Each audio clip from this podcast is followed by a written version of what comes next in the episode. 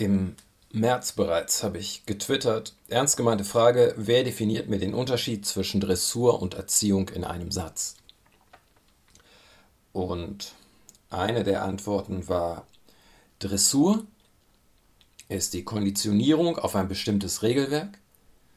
Erziehung ist Dressur plus Vermittlung eines kulturellen und persönlichen Wertesystems. Eine andere Definition war, Dressur bringt andere dazu zu tun, was man für richtig hält. Erziehung bringt andere dazu, für richtig zu halten, was man selber für richtig hält.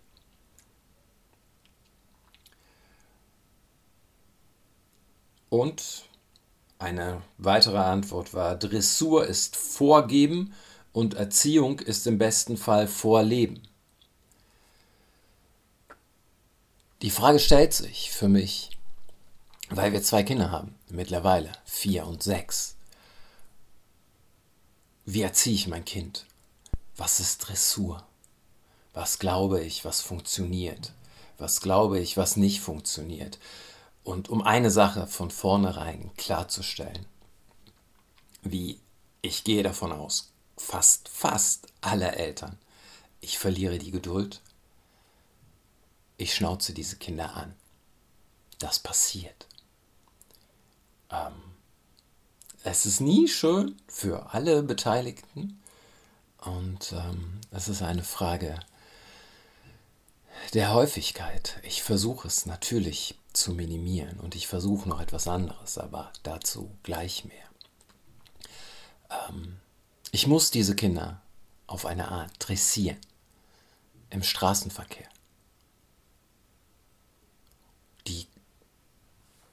Müssen das tun, was ich sage. Die müssen diese Regeln befolgen. Egal.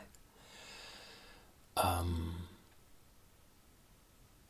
aber was ich zum Beispiel nicht mache, ist, wenn du irgendwo etwas geschenkt kriegst, sagst du nicht, also ich sag nicht, wie sagt man da? Danke. Ähm Finde ich das schlimm, wenn andere Leute das machen? Nein, aber meine Vorstellung davon ist, dass es eine äußere Form beibringt. Was aber wichtiger ist, ist eine Form von Dankbarkeit tatsächlich beibringen. Ich freue mich ja auch, wenn jemand den Kindern etwas gibt. Ich sage Danke. Und als die Ältere anfing, mehr Fahrrad zu fahren und auf dem Bürgersteig Fußgänger auf Seite geklingelt hat, habe ich jedes Mal, wenn jemand auf Seite gegangen ist, Danke gesagt. Meine Frau ebenso. Bis irgendwann das Kind angefangen hat, Danke zu sagen. Klingeln, vorbei, im Vorbeifahren, Danke sagen, ohne dass irgendjemand irgendetwas gemacht hat. Die lernen durch Imitation. Ähm, und das, was man vorlebt,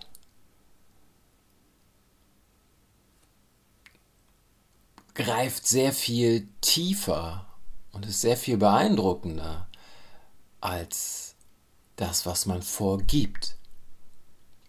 Wenn man in einer bestimmten Situation zurückhaltend ist, selber, aber dem Kind sagt, komm, trau dich doch,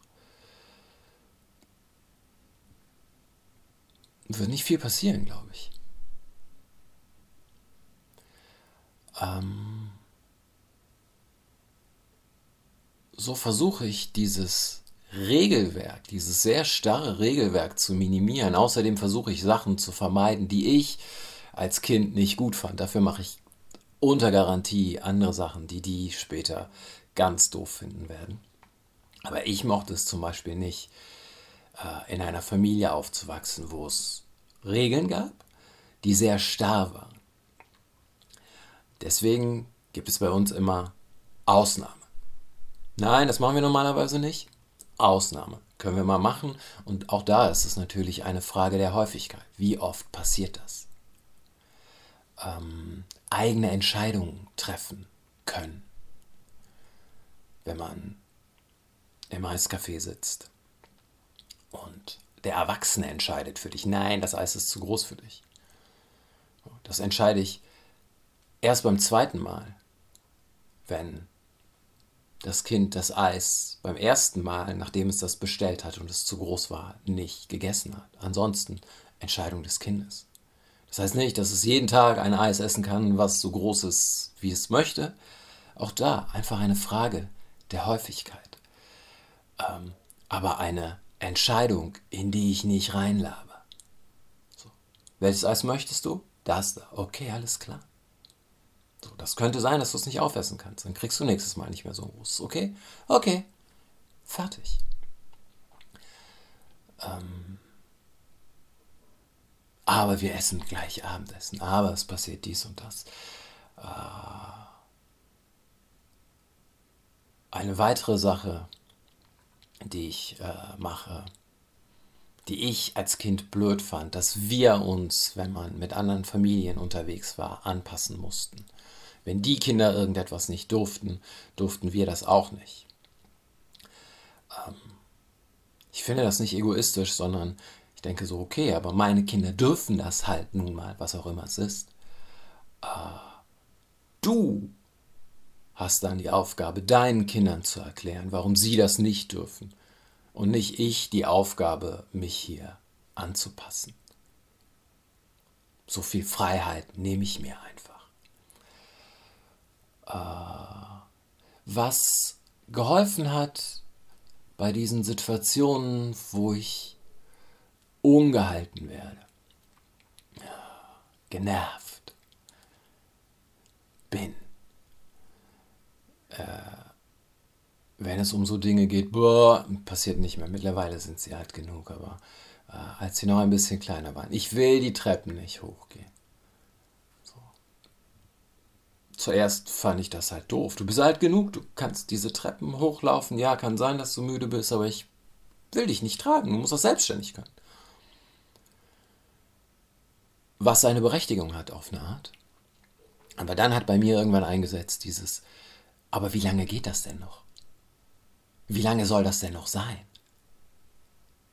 So, das ist ja, jetzt hat es schon aufgehört. Das ist maximal ein Jahr oder zwei, dass wir diese Diskussion führen, ob jemand noch die Treppen hochläuft oder nicht. Ich bin gesund, ich bin stark. Es passiert nichts. Ich kann dem Kind diesen Wunsch erfüllen, ohne dass ich das Gefühl habe, ich mache es unselbstständig. Es wird verzogen oder sonst irgendetwas. Weil das will die Dinge selbstständig machen. Bald. Es kriegt diese Selbstständigkeit von mir. Das andere, was sehr geholfen hat, also so, wie lange geht es noch?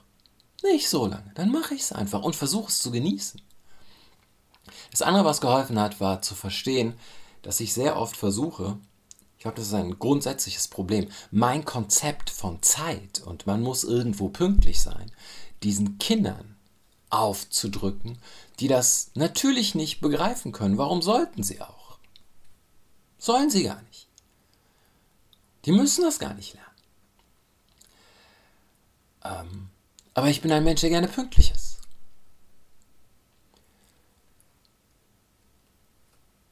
Und dann habe ich mir irgendwann gedacht, okay, ich war so lange in meinem Leben quasi überall immer pünktlich. Was macht es denn, wenn ich jetzt mit zwei Kindern irgendwohin zu spät komme? Oder auch nur einem davon? Dann komme ich halt mal fünf Minuten zu spät, dann komme ich halt mal zehn Minuten zu spät. Dann geht das jetzt so ein paar Jahre und dann bin ich wieder ein Mensch, der pünktlich kommt. Ja und? Es passiert ja nichts. Und das entspannt für mich die meisten Situationen, aber ich bin natürlich in einer privilegierteren Situation, was das angeht, als viele andere Leute. Ähm, wenn ich mich aufgeregt habe, wenn ich eins der Kinder angeschnauzt habe, weil das jetzt so wirklich nicht geht, Mann! Ähm, ich hab dir viermal schon gesagt. Äh, und so weiter und so weiter. Äh, ich versuche innerhalb der nächsten Minute dieses Kind in den Arm zu nehmen und zu sagen, ja, ich bin sauer auf dich, aber es ist alles okay. Ich habe dich deswegen nicht weniger lieb. So, ich bin da.